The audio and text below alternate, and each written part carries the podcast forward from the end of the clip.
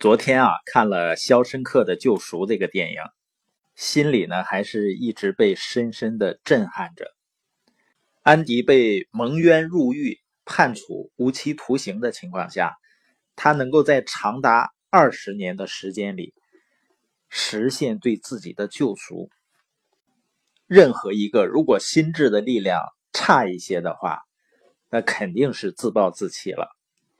里面有很多经典台词啊，其中一句就说：“有些东西是这个石墙关不住的，就在自己的内心是希望。”跟弗兰克所说的人生的终极自由，就是选择的自由，是如出一辙的。安迪呢，能够用二十年的时间努力去追求自由，而且是希望十分渺茫的自由。但是他能够持续行动二十年，而有的人在生活中呢，他总害怕自己做了一些事情，然后呢得不到自己期望的，怕浪费了，总害怕呢自己走弯路。实际上呢，每一个人最需要害怕的，就是要怕自己从来不迈出第一步。当然，大多数人呢是喜欢容易的事情，他不喜欢困难。所以呢，会自然而然的面对行动的时候，会找一些借口。这种自然而然呢，最终会形成人们的一种习惯。而只有少数人知道呢，人的真正的成长和积累，一定是要付出努力的。而且那些代价看似越高的事情，最终呢，给人带来的回报就会越大。所以他们的选择呢，不是容易的。而是有价值的，是正确的。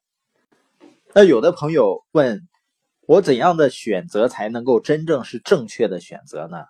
实际上，正确的选择它是基于你有一个正确的标准，也就是正确的价值观和正确的理念。那这些正确的理念、价值观和正确的思考方式，一定是从学习中来的，也就是一边学一边实践中得来。所以，我们说。在今天这个时代，我们如果真正想创业，想做出一个正确的选择的话，我们要遵循的一定是学习、改变，然后再去创业。而我们看到呢，很多人想创业，带着快速致富的这种心态，然后呢冲锋陷阵，结果掉进一个又一个的陷阱。当然，人在所谓的走了弯路以后。如果能够去反思，能够继续学习和成长，那么当初所走的弯路可以理解为是一种经验或者花钱买的教训。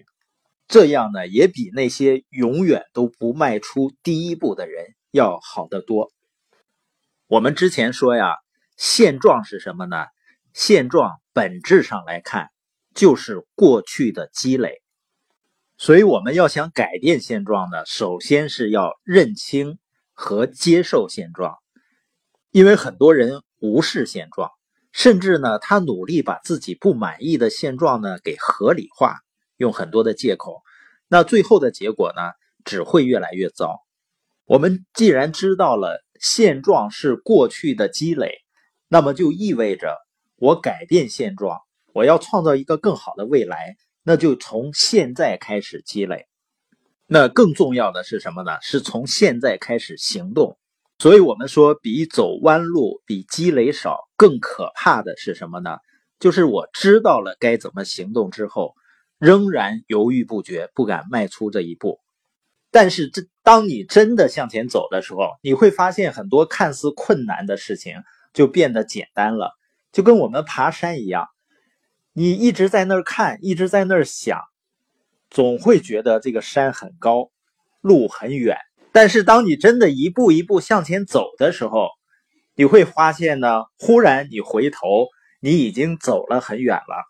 就像我们的有的书友啊，他在自己做社群的开始呢，有很多心理障碍，甚至呢还不好意思让朋友知道自己建一个读书社群。可能感觉自己之前在朋友心目中的形象不是那么高端吧，但你会发现呢，当见了以后呢，不仅是能够赢得一些积极向上、愿意学习的朋友的支持，更重要的还结交了一大批渴望成长、有动力的一些朋友。而在这个过程中呢，也自然而然的提升了自己在朋友心目中的形象和影响力。最后呢，让自己也变得越来越有自信，而且呢，交流的能力也越来越强。所以，很多朋友呢，也越来越喜欢去建立自己的社群，在服务他人的过程中，提升自己的影响力，建立自己的人脉关系。